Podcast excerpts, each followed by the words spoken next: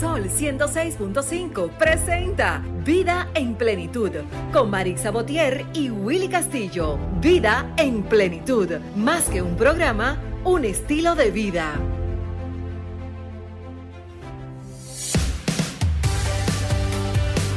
Hey, ¿qué tal amigos? Muy buenos días. Sean todos bienvenidos a una entrega más de este su espacio radial Vida en Plenitud. Yo soy Willy Castillo. Estamos aquí en las cabinas de Sol 106.5 FM, la más interactiva. Maritza Botier hoy va eh, rumbo al, al, interior del país, no estará con nosotros, pero, pero sé que debe ir escuchando el programa Franklin en, en los controles. Buenos días. Hoy me acompaña Prida. Muy Prida buenos Suero. días, Willy. ¿Qué tal? Buenos días a todos esos radioescuchas que tan fielmente cada domingo de 9 a 10 por Sol, la más interactiva. Agradecemos su sintonía. Así es, un programa bien interesante hoy, Prida. Así es, y completo, cargado. bien cargado y completito. Así es, para que se lo disfruten minuto tras minuto, ¿verdad? Así es. Recordándoles que estamos en la 106.5 FM para Higüey, todo Santo Domingo. Estamos en la 92.1 para El Cibao. También la 106.7 para Barahona y todo Sur. Las eh, 94.7 la zona este y la 88.5 para Samaná. Pero estamos para el mundo también. en el país entero y en el mundo nos pueden también visualizar a través de nuestras plataformas digitales. Si se, si se entran a youtube.com y ponen Sol FM, Vida en Plenitud, van a visualizar todos nuestros programas, Willy. Eso es lo interesante de la globalización. ¿eh? Sí, exactamente. y si no pueden eh, escuchar el programa o ver el programa audiovisual hoy, pues mañana también en YouTube. Mañana. Fresquecito, ahí pueden también. Simplemente poniendo vida en plenitud. Sol FM, inmediatamente le salen todos los programas, porque de hecho yo me he sentado a escucharte, Willy, y he visto programas interesantísimos. Sí, me, sí. me siento a verlos enteros.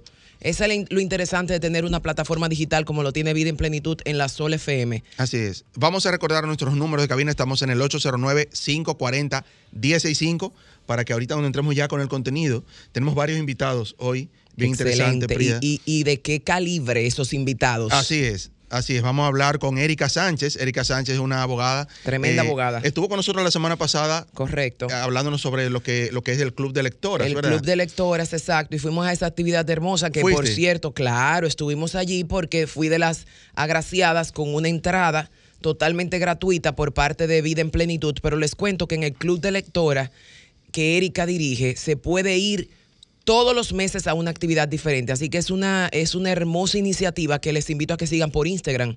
Si lo buscan Club de Lector y buscan a Erika, van a encontrar toda esta hermosa iniciativa que no deja de ser sumamente beneficiosa para todo el que quiere estar en constante crecimiento, Willy. Eh, así es. La lectura es básica, ¿eh? La lectura es Sí, básica. claro que sí, claro que sí. Y como, como hablábamos la semana pasada con Erika, a veces necesitamos como ese empujoncito. Como Definitivamente. todos, lo Todos, necesitamos. todos, Yo mismo me gusta leer, pero hay momentos que necesito que me... Mira, Por leíste. supuesto, por supuesto. Es como cualquier aspecto de tu vida. Necesitas una persona que te acompañe, que te diga qué tal, cómo estuvo el libro, lo leíste, dame un resumen. Entonces lo interesante de estas iniciativas es que primero son hábitos saludables en nuestras vidas. El que lee definitivamente se catapulta a otro nivel en todos los aspectos de tu vida. Y segundo, tienes un grupo de personas eh, acompañado por Erika, dirigido por Erika, que están igual que tú en la búsqueda, en el crecimiento. Entonces, algo bueno ha de surgir en ti cuando tú te juntas y haces coinonía, ¿no? Con este grupo de personas que están en franco progreso como tú, porque dicen, Willy, yo no sé si será verdad, que somos el resultado y el promedio de las cinco personas con las que nos juntamos diario. Eso es alarmante. Eso es así. o sea, en pocas palabras, dime con quién ando y te diré quién eres. Exactamente, ahí entra el refrán. Buenos días, Diloné. Buenos días, buenos días. Y no es muy temprano para hacer co- coinonía. Ay, sí. Bueno, pero también con nosotros hoy, Prida, Milton Olivo. Milton Olivo es una enciclopedia. No sé, Brillante. eh, eh, hay tanto, tanto por Así donde es. cortar con Milton. Milton, Así es. hemos hablado con Milton aquí en ocasiones como escritor, tiene varios libros Así escritos. También hemos hablado en ocasiones con Milton aquí sobre su lucha eh, hacia el sector, el sector pesquero Claro. y la acuicultura aquí en la República Dominicana. y como politólogo también. Y como hoy vamos a hablar con él como un pensador político Así ¿verdad? es, así sobre, es. sobre una propuesta alternativa que necesita la República Dominicana, esa reingeniería en el Una sistema. reestructuración, ¿no? Exacto, en el sistema político y económico de la República Dominicana que venimos, digamos, atrapados desde, nuestra fundación De como, nuestra fundación como nación. como nación. Así Correcto. es, Diloné. Sí, es así, es así. Eh, tenemos una mañana, ¿verdad? Todavía estamos recuperándonos de los embates ocurridos el viernes. Que debería declararse el día de los drenajes pluviales y los ayuntamientos poco eficientes sería. Ay, mi madre, Y qué, el qué sábado- bombazo. Pero y- y el es 5 muy de no- temprano. es muy temprano. Ni voy a responder. Y los, voy a y los responder. 5 de noviembre, día de los mecánicos. claro que sí. Y de, la, y, de la, y de la limpiadera de vehículos, la limpiadera de Ay, interior, ay, ¿no? ay, ay, ay. La higienización de los, de los vehículos. Muy lamentable, muchas pérdidas. Sí. Muchas personas eh, perdieron totalmente su Sí, vehículo. y no solo los vehículos, si fuera los vehículos Y, eh, solamente, pero también eh, queremos mostrar nuestra solidaridad, no fuera de la chanza que hemos desarrollado con todo el pueblo dominicano, eh, Willy, porque realmente en este fin de semana me di cuenta lo afortunado que somos cuando tienes un techo de concreto Sí. y cuando tienes un vehículo que digamos que no, no fue afectado de- como fueron muchos Sí, muchos. vehículos de los dominicanos. Realmente mostrar nuestra solidaridad ante el pueblo dominicano, porque debe de ser muy triste tú irte de viaje, por ejemplo, como sé que le pasó a muchos vecinos de, de mi condominio, se fueron de viaje, dejaron el vehículo estacionado donde regularmente lo dejan estacionado, porque es ahí que Sí, iba el claro, vehículo. claro. Y cuando amanecimos, bueno, yo no dormí, evidentemente, porque fui a sacar mi vehículo, el de mi madre, pero cuando amanecimos, todos esos vehículos estaban pérdida total. No hay nada que hacer, porque cuando un vehículo se le mete ya el agua por dentro Sí, del motor, sí. muchos de ellos ya pérdida total. Entonces, realmente mostrar solidaridad con el pueblo dominicano, yo creo que es un momento de nosotros unirnos de manera consciente y ver qué estamos haciendo y cómo podemos mejorarlo. Yo creo que es una responsabilidad individual, más de señalar hacia afuera, vamos a señalar hacia nosotros. ¿Qué haces con tu basura? ¿Cómo reciclas? ¿Dónde la colocas? ¿Qué haces todos los días para que hoy tu país sea un país limpio? Porque debería, en cierto modo, de abochornarnos nosotros mismos que andaban los tanques de basura, las Sí, fundas sí. rodando. No puede ser. Hay una cuota individual que cada uno de nosotros debe de subsanar. Y luego, evidentemente, las autoridades competentes también deben de hacer algo, pero nosotros tenemos mucho que hacer también, ¿eh? Es así, es Claro una que sí. realidad. Claro que sí. Eh, estamos en el mes de la familia. Así es, mes ya de la mes familia. de la familia. Así es. Eh, vamos a lo que es nuestro minuto de plenitud, porque el tiempo avanza para entrar con, con nuestros invitados. Hoy tenemos una, una llamada de línea. Vamos a esperar eh, ya cuando entremos luego de la pausa. Adelante. Nuestro minuto de plenitud es gracias a Ranton Fiesta. Si tienes una boda, un cumpleaños o cualquier actividad social, llama a Ranton Fiesta. Estamos ubicados en la calle Rómulo Betancourt, número 517, Mirador Norte, 809-537-2707. Ranton Fiesta. Nuestro minuto de plenitud de hoy, amigos, una, una, una partecita que escogí de, un, de una reflexión de Gabriel García Márquez, que me gusta mucho. Dice que si por un instante de Dios, eh, si por un instante Dios se olvidara que soy una marioneta de trapo y me regalara un trozo de vida, posiblemente no diría todo lo que pienso, pero en definitiva pensaría todo lo que digo. Daría valor a las cosas no por lo que valen, sino por lo que significan. Dormiría poco, soñaría más. Entiendo que por cada minuto que cerramos los ojos, perdemos 60 segundos de luz. Hacemos una pausa y regresamos. Y continuamos con nuestra programación en vida en plenitud, recordándoles a todo el pueblo dominicano que hoy conmemoramos el Día de la Constitución de la República Dominicana como cada 6 de noviembre. Hoy se celebra el día en el que se promulga la primera constitución de nuestro país, la Carta Magna, en la ciudad de San Cristóbal. El 24 de julio de 1844, la Junta Central Gubernativa dictó un decreto a manera de ley electoral, convocando a los pueblos a elegir a los miembros de la Asamblea Constituyente que debían de redactar esta nueva constitución de la República Dominicana. Los días del 20 al 30 de agosto fueron señalados para reunirse en asambleas electorales y posteriormente esta elección en San Cristóbal culminó con lo que hoy es nuestra Carta Magna. Felicidades, pueblo dominicano, en el Día de la Constitución de nuestro país. Así es. Eh, bueno, ya tenemos con nosotros aquí en cabina, en el set, a Erika Sánchez. Erika Sánchez, no hay que presentarla mucho porque Erika ya es parte de, de nosotros. nosotros la- la Nuestra hemos- bella y talentosa. Oye bien, bella Erika. y talentosa. Así es, la tuvimos la semana pasada hablando del Club de Lectoras. Eh, hoy vamos a hablar un poco sobre lo que es el incumplimiento del contrato por falta de pago. Buenos días, Erika. Bienvenida una vez más. Muchísimas gracias. Y de verdad que, como muy bien se señala, hoy siendo el Día de la Constitución, eh, tenemos nosotros que empezar a procurar aprender nuestra constitución y nuestros derechos fundamentales, que es parte de los puntos principales que los ciudadanos de este país, y yo me atrevo a decir que los ciudadanos del mundo, pues se le vulneran muchísimos derechos por falta del conocimiento. Y dentro de esa línea, pues entro inmediatamente sobre la base de los contratos por incumplimiento y en este caso por no poder pagar. Muchas personas lamentablemente llegan y adquieren un servicio determinado y se les olvida leer sus contratos. Porque en los mismos contratos se establecen normas y cláusulas donde puedes liberarte por un tiempo determinado si no lo puedes cumplir. Pero como las personas lamentablemente llegan de repente, adquieren un servicio, adquieren un producto determinado y lo hacen sobre la base del financiamiento, entonces no se preocupan por leerlo o no se preocupan por llevar un profesional que les ayude o simplemente no tienen los recursos. Y que no la ponen en una eléctrica eh, número 4. Eh. Súper pequeña. Puedo, puedo resaltar, por ejemplo, los servicios eléctricos que firmamos un contrato cuando adquirimos un inmueble, ya sea rentado propio. Esos contratos tienen cláusulas que te ayudan y que no te ayudan.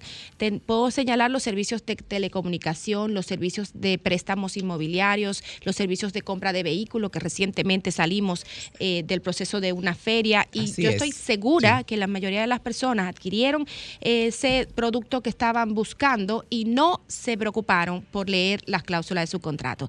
¿Qué yo sugiero? Porque yo siempre digo, yo como abogada siempre hay un refrán de el zapatero tiene los zapatos rotos. El zapatero nunca se arregla los zapatos, pero siempre le arregla los zapatos a los demás. En casa de herrero, asador de palo. Ese es otro. Entonces, yo digo, bueno, si yo me preocupo por estar leyendo este contrato, no lo voy a firmar. No lo voy a firmar porque nos vamos a encontrar con cláusulas que quizás yo digo, pero mira, arréglame este, arréglame este, arréglame este. Yo como conocedora de la materia, pero la otra parte simplemente va a decir, lo tomas o lo dejas. Entonces, ¿qué es lo que nosotros tenemos que hacer? Y lo necesito porque ese es un punto. Exactamente, fundamental. No me puedo dar el lujo de decir, no, no lo quiero, porque digamos que estoy tomando un financiamiento para poder crecer, para que mi negocio pueda crecer, para poder consolidar deudas, eh, que es un punto muy importante que después lo vamos a tratar aquí.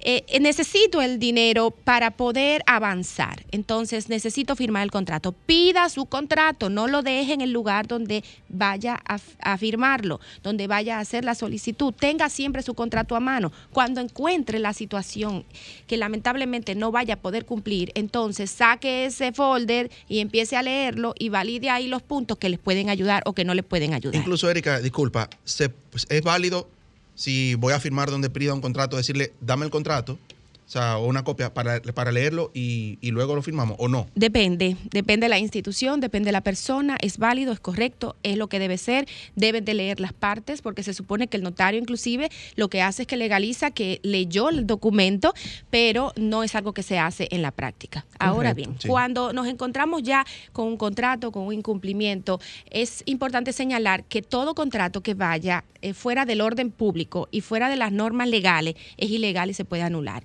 y eso es algo que ocurre en la práctica muchísimas veces. Por ejemplo, los contratos de arrendamientos muchísimas personas se encargan de colocar cláusulas que son abusivas, que son eh, muy morosas y que son muchas veces en contra del orden público. Y todo lo que vaya en contra del orden público, aunque esté en la cláusula y aunque haya una máxima del Código Civil que establece que las convenciones entre las partes tiene fuerza de ley, eso es verdad, pero tiene fuerza de ley siempre y cuando no anule otra ley. Entonces, si anula la ley principal del orden público, eso es algo que nosotros podemos agarrar y podemos ponerlo a nuestro favor. En este caso, a favor del deudor. Bien, pero yo no soy amiga de los deudores. ¿Ok? No soy amiga de los deudores porque yo soy partidaria de la que dice que el que, el que quiere pagar, paga.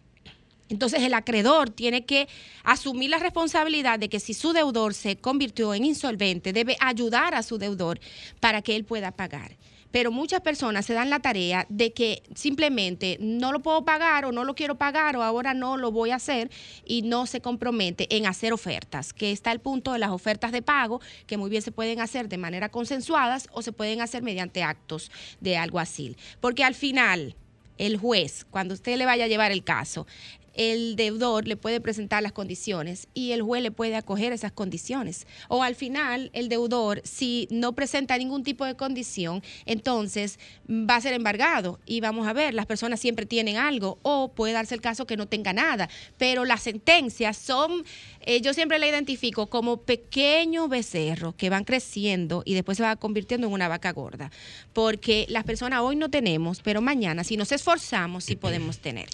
Una pregunta, Erika. Cuando el contrato no es sinalagmático, es decir, que no es de común acuerdo entre las partes, sino es un contrato de adhesión, ¿no? Que yo voy y firmo, si te parece bien firma, si no la institución te dice te vas, porque la institución pone las condiciones. Esos son contratos unilaterales, ¿no? Unilaterales, de adhesión, dígase tarjetas de crédito, contratos eléctricos, contratos de agua, luz, teléfono, internet, telecable.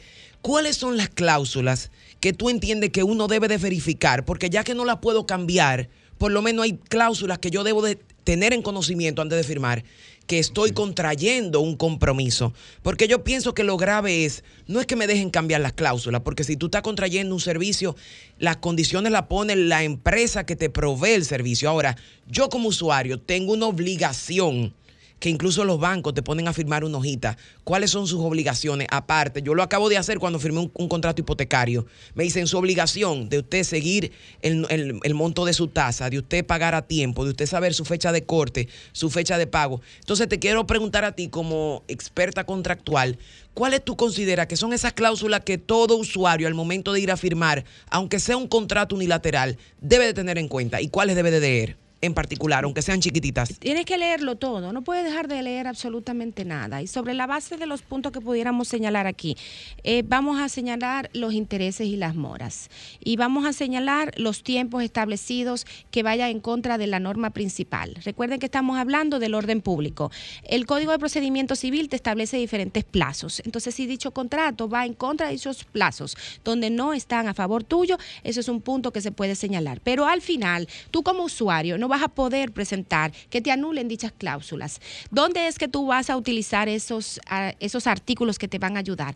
A través de los organismos que se están estableciendo. Proconsumidor, por ejemplo, es uno de ellos para que tú puedas ir y esos contratos de anexión, ellos lo van a validar, van a, verificar por qué pasó el incumplimiento, si hubo una falta de parte del, del acreedor o hubo una falta de parte del deudor. Y sale la resolución identificando si las cláusulas establecidas en el contrato van acorde con esas faltas que hizo una de las partes. Digamos los servicios de electricidad, que en este sistema ahora mismo, con el problema que tuvimos de las aguas, eh, muchos se quedaron sin luz y muchos nos quedamos sin luz y, con muchísimos apagones. Nosotros podemos ir y reclamar a la Superintendencia de Electricidad a través del departamento eh, de pro usuario. Eh, ellos tienen un departamento, ahora no recuerdo exactamente el nombre, pero tú puedes ir y reclamar ese sistema de luz que no te dieron y esa tarifa de luz que no baja. Igualmente, si se te quema algún electrodoméstico, se te daña algún electrodoméstico por algún fallo de luz, también puedes ir a hacer la reclamación. Pero ¿qué pasa con nosotros? Muy en especial los ciudadanos dominicanos. No tenemos fe, confianza en nuestras legislaciones, nuestros tribunales y nuestros organismos. Por lo tanto, no quieren perder el tiempo en ir a hacer las reclamaciones. Hay personas que cuando van y hacen la reclamación, digamos, por el arreglo de una nevera porque se le quemó un alto voltaje y se pudo confirmar que es así, al final, eh, cuando la persona le dice, la institución le dice, tienes que traerme una factura con valor fiscal, esa persona se ha encontrado con que no hay una persona que repare nevera que pueda dar comprobante fiscal, porque estamos en un mercado informal. Entonces, muchas veces las personas desisten de continuar precisamente porque no encuentran una factura con valor fiscal de la reparación, porque eso fue lo que le autorizaron. Entonces, no quieren continuar, ¿verdad? Eh, digamos, para que puedan seguir reclamando el derecho, prefieren desistir. ¿Qué debo de hacer yo, Erika, cuando he firmado un contrato con una persona y esa persona me incumple? ¿Cuáles son los pasos para que el ciudadano que nos escucha sepa cómo manejarse? Tú como abogada, ¿qué debe de hacer esa persona? Yo tengo un contrato contigo, tú quedaste de pagarme o quedaste de cumplirme en X responsabilidad llega la fecha de término, veo que pasan 5 o 10 días y no me cumples, puede ser inclusive un contrato de alquiler. ¿Cómo debo de proceder? ¿Hay algún momento donde se debe de mediar, se debe buscar algún, algún técnico, perito, una intermediación de un abogado? ¿Cuándo es propicio? ¿Cómo procedo? Siempre, siempre vamos a conciliar. La resolución alternativa de conflicto para mí es la máxima principal. Acérquese a la persona y como decía anteriormente, todo deudor que quiere pagar, él hace una oferta y el acreedor, si quiere ayudar, la va a aceptar. Ahora bien, digamos que usted ya hizo y agotó esa parte, el procedimiento inmediato es buscar un profesional, llámese un abogado, para que el abogado le prepare un acto de alguacil. Entonces, aquí es donde será muy importante identificar el tipo de abogado que vayas a elegir, porque hay diferentes actos de algo así que se pueden enviar. Hay una simple intimación que se le manda al deudor que no causa un efecto eh, de inmediato para preocuparse, pero sí causa un efecto para que se corran los plazos de los daños y perjuicios. Pero existe lo que es un emplazamiento, un acto de emplazamiento, donde inmediatamente una persona recibe ese acto debe de preocuparse, porque el acto de emplazamiento muy bien puede tener la combinación del acto que inicia la demanda en daños y perjuicios y que se empieza a correr los plazos de los daños y perjuicios, como ese emplazamiento cuando tengan la palabrita octava franca, alértese busque un abogado de manera inmediata desde que le llegue el acto de alguacil para que le confirme. Yo siempre digo, vamos a enviar el acto que asuste, no el acto que cuando otro abogado lo vea, le diga, no te preocupes, que eso, eso, no, es, nada. Y la octava franca es que te, han avisado ocho veces ya y ahora viene el palo de... La octava franca es que tienes 10 días para responder. Si en esos 10 días no respondes, en cualquier momento yo puedo ir al tribunal, fijar mi audiencia, fijar mi sala y no tengo la obligación de notificarte cuándo voy a ir al tribunal a conocer esa demanda en cobro de peso por el incumplimiento de ese contrato. Porque te quedaste con ese acto, porque no le hiciste caso, porque te burlaste de los abogados. sí, porque muchísimas personas se burlan. Se burlan de los abogados, lo tienen, no nos respetan, no respetan lo que es el proceso de cobro. Se burlan cuando las personas quieren hacerle conciliación. Dice, yo no puedo pagar, méteme preso.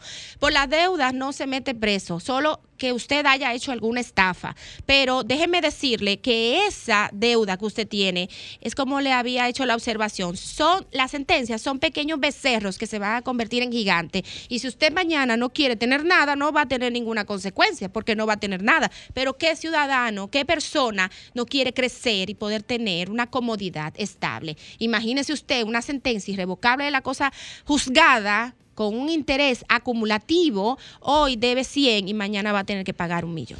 Nuestra legislación entonces no contempla eh, eh, en deuda si no ha habido fraude o algún dolo, ¿no contempla entonces prisión? No. no hay prisión por deuda, solo si hay dolo. Desde el punto de vista del, del, del deudor, ¿verdad? que yo sé que es una inquietud que muchos deben tener en este momento escuchando el programa. Eh, tuve un préstamo o una tarjeta, qué sé yo, y nunca la pagué, me hicieron muchísimas llamadas y al final no pasó nada. Por ejemplo, ¿qué pasa? ¿Hacia dónde va? O sea, eh, ¿qué, tú le dices ahora, en este momento, a esa persona? Mira, trata de, de hacer un acuerdo, de resolver eso, porque a futuro te puede, o muchos entienden que eso quedó ya en el olvido. El sistema financiero, señores, las personas que no tenemos a papá, mamá una herencia o no ganamos la loto, lamentablemente necesitamos del sistema financiero.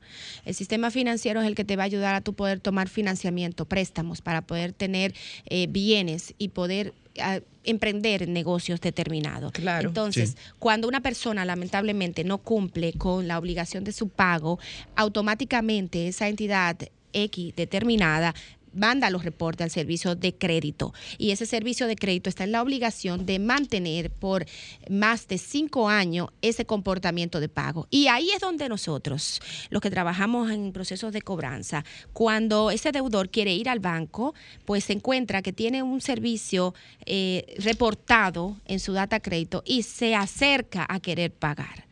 Entonces, muchas personas se aprovechan de esa circunstancia porque hasta que usted no paga, lamentablemente, usted no le van a dar el financiamiento, pero puede ser que usted no resuelva pagando de manera inmediata, porque ¿qué es lo que pasa? El tercero va a ver tu comportamiento y va a validar tu responsabilidad y va a identificar si la deuda es pequeña y no la pagaste, Imagínate. Así es. ¿Cómo te voy a dar algo también, Tratando de educar a todo el que nos escucha, es importante recordarles que tan malo como no, como quedar mal pagando es el nunca coger prestado para cultivar tu, tu crédito. Exacto. Es Correcto. importante en República Dominicana usted cultivar su crédito, porque la única manera que mañana usted puede tomar un préstamo de manera sustanciosa es usted empezar con pequeños préstamos, aunque sea de electrodomésticos, y usted pueda cumplir con sus fechas de pago.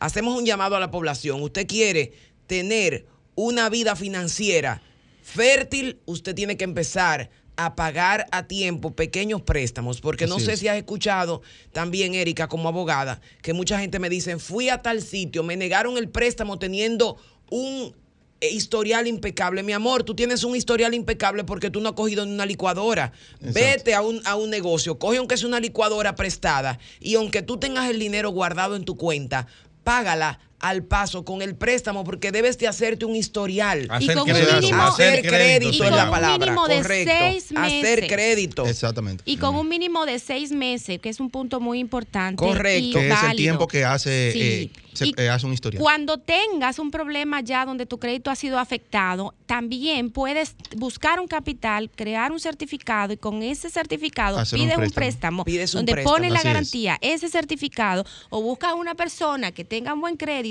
y le dices que con esa persona pues sea tu garante y puedas tomar ese financiamiento. Cuando son parejas, yo les eh, recomiendo siempre que utilicen, cuando usted tiene mal crédito o no lo tenga, una sola tarjeta. Y se alinee Exacto. con la pareja y ese crédito va a ir a los dos dando reporte, aunque seas un tarjeta adicional. Erika, con Erika nunca se terminan los temas, son temas muy, muy interesantes. Siempre Correcto. tenemos que quedar con, con el, el acuerdo, ¿verdad? Te tengo- traerla, Devolver. Te tengo traerla cinco otra vez. debajo de la manga, pero no Erika, ¿dónde te conseguimos? Redes sociales, teléfono para asesoría personalizada. Claro y que todo sí, eso? estamos en el canal de YouTube compartiendo con Erika y vamos trabajando lento pero seguro y a través del 809-566-0225 estamos a la orden. 566-0225 Es con el correcto. 809. Con el te- 809. Teléfono de Erika, abogada, para cualquier tipo de consultas. Son Así tan es. chéveres así, la consulta en YouTube Bueno, como, como en eh, persona. hacemos una pausa, Erika, gracias. Gracias por aceptar la invitación. Sabes que este espacio queda abierto.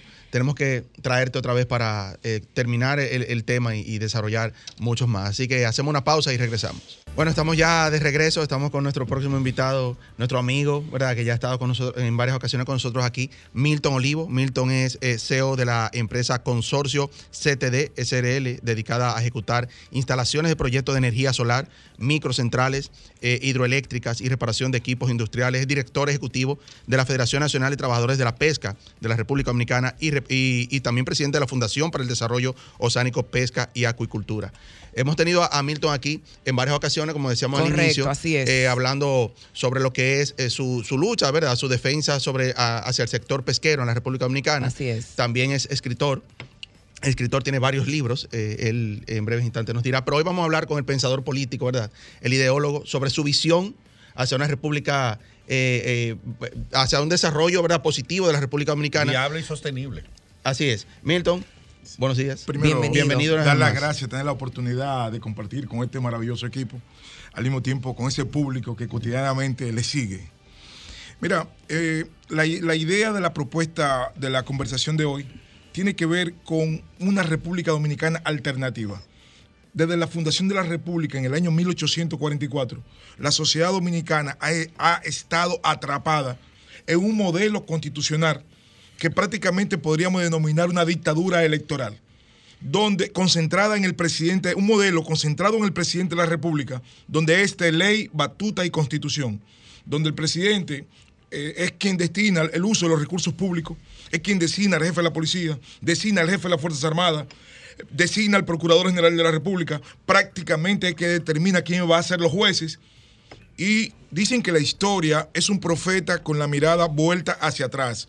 Desde el 1844 hasta la fecha, ese modelo centralizado en un individuo lo que ha generado es dictadores, corrupción, impunidad, ha condenado a la sociedad dominicana al subdesarrollo. Entonces, hay una frase famosa, lapidaria, que dice que la fórmula de la locura es tu pretender tener resultados diferentes haciendo las cosas de la misma manera. Entonces, si, de- si en 177 años casi de la fundación de la República estamos, hemos fracasado como sociedad con un modelo que no ha facilitado, no ha permitido sacar a la República Dominicana del subdesarrollo, entonces es hora, es hora de que aperturemos las mentes y pensemos en un modelo alternativo que existe. Vamos a imaginarnos, perdón, Sí, claro. vamos Sí. a imaginarnos por qué el presidente de la República tiene que designar a los gobernadores provinciales. ¿Por qué la población de la provincia no puede elegir a su propio gobernador? El, Estado tiene un presupuesto nacional que está dividido en dos, lo que, como todo presupuesto, gasto corriente y gasto de inversión. El presidente determina el uso de todo. ¿Por qué de la, de la partida de inversión del presupuesto nacional, el 50% no se divide entre las 30 provincias y pasen a ser el presupuesto provincial en proporción a sus habitantes? De manera tal que ese gobernador provincial pueda tener los recursos para impulsar su provincia y sacar su provincia del atraso y del su desarrollo en que están la mayoría. Pero, por ejemplo, el cáncer de esta sociedad es la inexistencia de un sistema judicial creíble y que funcione. Entonces hay que cambiar ese modelo. ¿Qué yo propongo? Imagínate que el Consejo Nacional de la Magistratura, que en el presente está conformado por el presidente de la República, por el Procurador General de la República, por un representante del Senado, por un representante de la Cámara de Diputados y uno de oposición de ambas cámaras, si excluimos los políticos porque han sido un fracaso, y ese Consejo Nacional de la Magistratura pasa a estar formado por los rectores de las 23 universidades que hay en el país. Y que eso sea lo que designen a los jueces. Pero imagínate que el Procurador General de la República, que ha sido un, un- ha sido la principal causa de la corrupción en este país, porque siempre han estado al servicio del poder político, que en vez de designarlo el presidente de la República, se ha designado por una supercomisión formada por los decanos de ciencias jurídicas de las universidades. Porque también en este país tenemos centros de estudio y no se le da participación en el manejo del Estado. Entonces, ¿de qué sirve tener gente pensante, gente capacitada, gente honorable y no se le da participación en las instituciones públicas? Es decir, que usted considera, digamos, que es viable que exista una participación ciudadana en esos altos estamentos de la sociedad. Dígase Poder Judicial, por poner un ejemplo, ¿no? Que sea la participación ciudadana que tenga mayor injerencia, mayor que la de los políticos. precisamente porque el cáncer del sistema ha sido que mm, lo- la concentración del poder. En la medida en que tú concentras el poder, facilita la corrupción, porque uno lo, lo determina todo.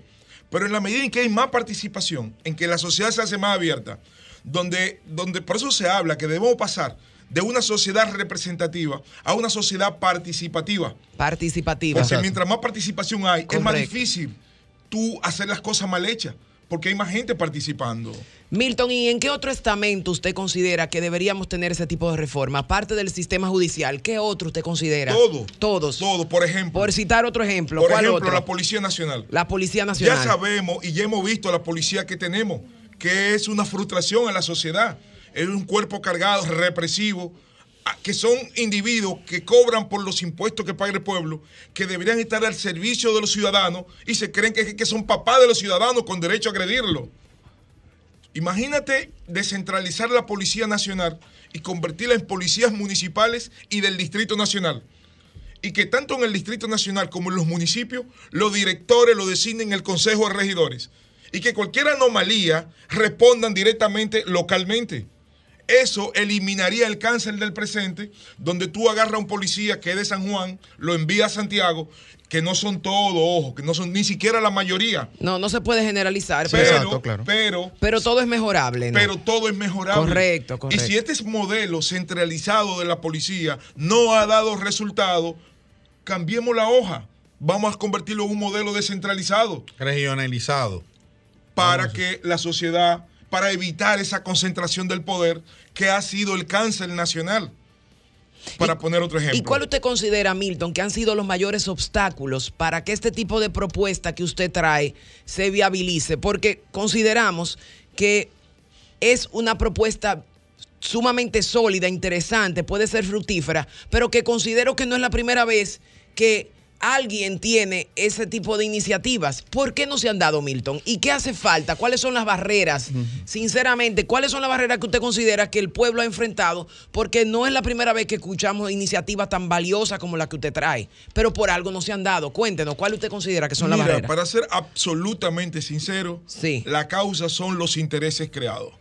Aquí hay un grupo que controla el país, un pequeño grupo, y a través de un individuo que lo controle todo, ellos controlan toda la nación. Entonces es el cáncer nacional. Por eso debemos pasar de un modelo representativo a un modelo participativo. Participativo. Y continúo. Imagínate que los ministerios, los actuales ministerios, que son la mayoría elefante blanco e ineficientes, ¿Cómo? ¿Cómo? convertirlo en centro de investigación, desarrollo e innovación para individuos con maestría y PhD, pero que cada provincia tenga su propio ministerio.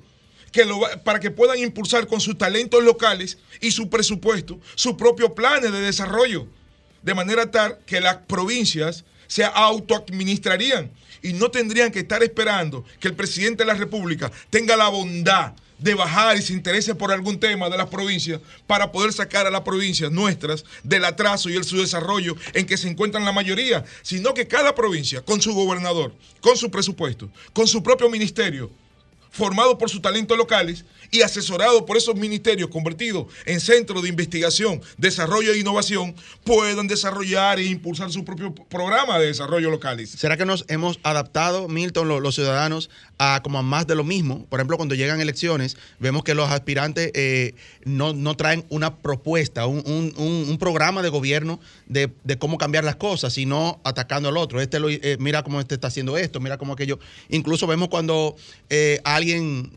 responsable eh, ha hecho una calle, por ejemplo, se le aplaude, aún Así siendo es. ese su trabajo. Exacto. O sea, vemos como, wow, mira, este sí vino a hacer el trabajo, pero ese es su trabajo. Yo hacía el comentario, Así Freud es. ganó el premio Nobel de Literatura, básicamente y en esencia, porque él estableció lo que es la el inconsciente, de que el ser humano tiene eh, una parte racional, el consciente y el inconsciente. El problema es que, por ejemplo, tu primer año de edad tú no lo recuerdas, lo borras. Sin embargo, tu subconsciente registra todo de que tú naciste. Y siempre se ha planteado de que la historia es un profeta con la mirada vuelta hacia atrás y que el hombre es un animal de costumbre. Si yo te pregunto ahora mismo, ahora mismo, ¿qué proponen cada uno de los candidatos presidenciales? Tú no sabes, porque no hay propuesta. Entonces han atrapado a la sociedad en un circo de crítica y contracrítica, pero en el fondo sin ninguno transmitir una visión de futuro, una propuesta de transformación sino de un circo permanente de crítica y sin, carente de una visión a largo plazo, de una república posible o alternativa. Entonces ya el pueblo se acostumbró a que el líder es que el que critica o el que habla bonito, pero ya a nadie se le ocurre preguntarle, espérate, vamos, espérate, ok, tú eres candidato a la presidencia, ¿qué es lo que tú propones? ¿Cuál es tu propuesta de transformación de esta sociedad para rescatar a la del más de lo mismo? Si tú ahora mismo, para, no quiero mencionar nombres, tú te pones a pensar cada uno de los líderes políticos y trata de imaginarte qué es lo que proponen, te das cuenta de que no hay ninguna propuesta. Y por tanto, cuando llegan, no hay ninguna transformación, porque tampoco nunca te la han propuesto, ni tú la puedes exigir porque nunca la has escuchado. Tú te enganchaste en ese tren y votaste por ellos con lo que ellos eran. Y ese es el cáncer nacional, o parte del problema. No- nosotros los dominicanos tenemos mucho la tendencia a imitar eh, algunas cosas de otros países. Y cuando hablabas de los gobernadores, que por qué son elegidos por el presidente y no por sus propios pueblos, por ejemplo en Estados Unidos, nosotros copiamos mucho de ellos, los gobernadores, eh, hay muchos gobernadores de estados que son del partido contrario al del presidente actual. Y como Milton bien señala, ellos manejan su propio presupuesto y el desarrollo de sus comunidades, de sus estados, no depende de un deseo de lo que se dicte en la Casa Blanca o no. Independientemente de lo que pase en el mundo y en la Casa Blanca, ya ellos tienen sus planes concretos y están forjados en esa manera. Entonces, yo pienso que nosotros eh, nos falta mucho todavía por eh, desprendernos de ese personalismo que hay, de ese, cul- de ese, de ese culto a la figura. Así es. De todas Sí. esas cosas que arrastran ese, esa decisión de poder. Yo quiero estar en un ministerio porque ese ministerio controla, tiene es. 5 mil empleados. O el presupuesto. Sí, no, no, no, no, controlo el presupuesto del ministerio, pero también el poder que me otorga, porque si tú tienes un ministerio, digamos como educación, que tiene quizás cuánto, 40 mil empleados, el ministro de Educación tiene en sus manos, no es verdad que él va a cambiar los 40 mil de un golpe y porrazo, pero si él tiene en sus manos la potestad de meter 5 mil personas durante su gestión y 5 mil personas con el salario, el sueldo, las conveniencias y las facilidades que él, que él, le abrogue, ¿verdad? Eso va a implicar de que esas personas tú la vas a sacar de estar sentado en un sitio en su casa, quizás no produciendo, o de estar en otro sitio donde ellos ganen 100 pesos y tú la vas a poner a ganar 5 mil. Pone un ejemplo. O sea, yo, yo quiero hacerle una pregunta a Milton, y esto es una pregunta dentro de un marco objetivo porque lo que nos comenta Milton es eh, propuestas totalmente objetivas. Fíjese que aquí no se ha ningún, en ningún momento mencionado nombres, ni, ni se ha criticado eh, de manera directa. Ni este está haciendo, ni aquel no ni hizo. Ni este está haciendo, ni aquel hizo. Simplemente Milton ha traído un, objetivamente una propuesta. Lo que debe ser. Del deber ser, correcto. Esto es algo incluso hasta, hasta eh, políticamente filosófico, ¿no? Lo que Milton trae, una propuesta del deber ser.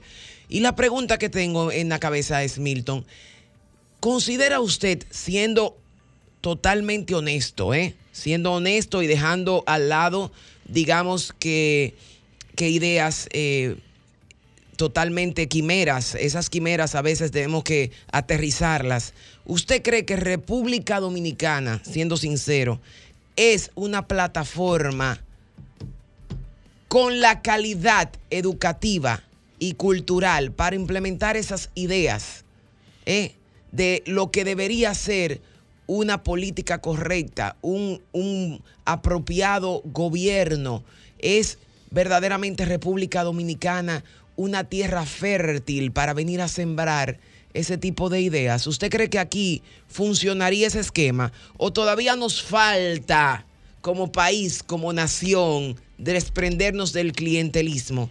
Mira, yo estoy total y absolutamente convencido de que nuestra sociedad tiene el nivel de madurez suficiente. Y un poco te voy a caer en una frase del Mahatma Gandhi que se me ocurrió cuando te escuchaba. Dijo en una ocasión que la naturaleza humana es la misma en todas partes, sin importar el suelo que se pise ni el cielo que se contemple. Y además, si tú te fijas en sociedades como Estados Unidos, no pusieron eso ahora, lo pusieron hace 400, 300 años. Correcto. Que eran mucho más atrasados que nosotros. Sí. Y, las deformaciones que vemos son fruto del mismo sistema. Te voy a poner un ejemplo. El Senado no tiene razón de ser. Yo, el cambio que impulsaría es un solo, el Poder Ejecutivo conformado por una sola Cámara pero que los partidos solamente aporten el 50% de los miembros y que el otro 50% sean representativos de los diversos sectores de la vida nacional, empresarios, productores agropecuarios, comerciantes, deportistas, de manera tal que toda la sociedad esté representada en un poder legislativo. Y créeme que se acabaría ese relajo de estar apoyando, eh, aprobando leyes por dinero, eh, con la participación del famoso hombre del maletín para beneficiar a personas particulares. Porque esa, esa, esa mafiocracia solamente se genera en esa deformada clase política que tradicionalmente ha venido ahogando el desarrollo de la República Dominicana. Y te voy a poner un ejemplo sencillo. Singapur. Singapur apenas mide 728 kilómetros cuadrados y tiene un Producto Interno Bruto más de 10 veces el de nosotros. Nosotros tenemos todo el potencial para convertir a la República Dominicana en un Japón del Caribe, en un Taiwán del Caribe, en un Corea del Sur del Caribe, en un Israel del Caribe, en una potencia emergente. Ya es hora de que nos tomemos en serio y nos comprometamos con nuestro pueblo, que merece mejor suerte. Y lo que vemos en esa apatía de la gente, ese clientelismo de que se habla, es porque la gente perdió la esperanza, es la frustración. Es que en una ocasión yo voy a votar y veo que llega una muchacha en un vehículo, bien. Y, cuando se desmonta el vehículo, primero que dice, ¿quién es que está dando cuarto para yo votar por él? Y a mí eso me dolió profundamente. y yo la llamo, le digo, mi amor, tristeza. tú no tienes hambre, qué tú estás bien montada, claro. y tienes buena ropa. Y esa actitud me dice, Milton, es que no sirve en ninguno. Y lo único que tú puedes conseguir con ellos es lo que tú le quites el día de la votación. Después no esperes más nada. Entonces el problema no es del pueblo. El problema es el sistema clientelar, corrupto, e inoperante e ineficiente, a que han llevado a esta sociedad y han llevado a los ciudadanos a tener que tomar una actitud de sálvese quien pueda. De sálvese quien pueda. Pero si la sociedad la reencarrilamos, que tengo, siendo absolutamente honesto, anoche estaba escribiendo un artículo que se llama Del PLD a Luis Abinader. Porque tengo que reconocer que yo pensaba que solamente a plomo, con una revolución, se iba a poder conseguir detener esa cultura de la corrupción y la impunidad que arrastrábamos de hace siglos. Y que hay que reconocer que el presidente le ha puesto un stock y que Totalmente, ya eso, una lucha, Sí. una lucha contra la corrupción como nunca antes. como nunca antes, y ya había visto. eso, y Así ya es. eso, al margen de partido y al margen de todo, Sí. tenemos que reconocer que Hay eso que- representa un salto cuántico. Cuántico lo que ha hecho es. este Y es el gobierno. principio de reorientar el destino de la República Dominicana. Así Bueno, es. Milton, no tenemos tiempo para más. Una vez más, muchísimas gracias. Aceptar nuestra invitación, ¿verdad? Sabe que este espacio es suyo. Vamos a, coordinar eh, otro momento para, para tenerlo aquí con nosotros. Vamos a pasar ya finalmente a los deportes con Víctor Diloné. Le invitamos que se quede con nosotros ya eh, lo que queda del programa. Diloné. Sí, bueno, eh, decirles, es una semana muy activa en el deporte a nivel general. En esta semana, primeramente, ¿verdad? El- a mitad de la semana se celebró el séptimo y decisivo partido del torneo del baloncesto del distrito, donde el equipo Bamiso pues se coronó campeón en el torneo distrital, derrotando al vigente campeón, que es el club Mauricio Báez. Un partido a casa llena en el Palacio de los Deportes, como no se había puesto desde hace mucho tiempo. Bueno, la última vez que ese, ese, ese Palacio de los Deportes se abarrotó de público fue cuando estuvo Chris Duarte participando con la selección dominicana hace unos meses atrás. Y ahí fue donde el Palacio se puso como en los buenos tiempos del baloncesto. Y yo creo que en los deportes nosotros hemos pasado de un periodo romántico donde antes se, vení- se veían estadios abarrotados porque la gente estaba muy conectada a lo que era el deporte. El deporte es algo que siempre está en promoción constante, no solo porque son negocios per se, sino también porque ayudan en muchos aspectos como disciplina a reorientar una sociedad que muchas veces va en una decadencia y el deporte es como una manera de rescatarlos. Así es. Entonces, en ese sentido, pues me alegró mucho, estuve presente en ese séptimo partido, eh, un juego muy, muy movido, muchas figuras eh, públicas y de la política, y en sentido general es bueno que nuestros deportes vayan retomando ese auge y recuperando la atención perdida de mucho público y muchos fanáticos que se fue alejando de los estadios y de las canchas, primero por la delincuencia, muchas veces la inseguridad, eh, de tú andar en las calles, tú dices, bueno, ¿para qué yo voy a salir de mi casa, que lo puedo ver cómodo en el televisor, a irme a un play o a un estadio donde yo tengo el riesgo de que en la calle me pase algo? Entonces, son de las cosas que hay que ir rescatando y creo que en eso tiene que ver mucho las autoridades. Yéndonos entonces a grandes ligas, en el día de ayer se celebró el sexto partido de la Serie Mundial y los Astros de Houston se coronaron campeones nuevamente. Lograron ganar cuatro carreras por una al equipo de los Phillies de Filadelfia. Houston, el gran favorito. Bueno, hay un señor ahí que es famoso que se llama, eh, es el apodo Mac Mattress. El hombre apostó 10 millones de dólares en diferentes casas de apuestas 10 millones, 10 millones de dólares. Él es, él es un empresario que vende, Wow. que vende colchones. Y si ganaban los astros, él iba a tener para atrás la suculenta suma de 75 millones de dólares. O sea que es un señor mayor de, de muchos años, tendrá 70, 75 años por ahí, pero el hombre recibirá sus 75 millones de dólares. Él apuesta fuerte, él es famoso en eso y él es fanático de los Astros de Houston. O sea que ya ustedes saben, ese señor gozará por ahí. Para finalizar e irnos ya, porque estamos sobre el tiempo, el béisbol de la República Dominicana eh, estuvo vigente en el día de ayer. Ganaron los dos equipos grandes que están en rivalidades y ocupando ambos el primer lugar. Águilas Ibaeñas y Tigres del Licey. El problema de las Águilas hasta el momento es que no han podido ganarle al Licey, pero después a los otros equipos las Águilas le ganan. ¿eh? Entonces, hoy se ven las caras en el Estadio Cibao, cuarto juego entre ellos. Vamos a ver si a la cuarta es la vencida y si las Águilas pueden lograrlo. Saludos a Bueno. María Quintina, que hay fuerza, ¿viste? Bueno, adelante. Buen, domingo para todos, un lindo domingo para todos. Nos vemos aquí el próximo domingo, 9 de la mañana, Vida en Plenitud. Sigan ahí con RCC Media y en Sol, que ahora viene nuestra amiga María Cristina al otro lado. Bendiciones.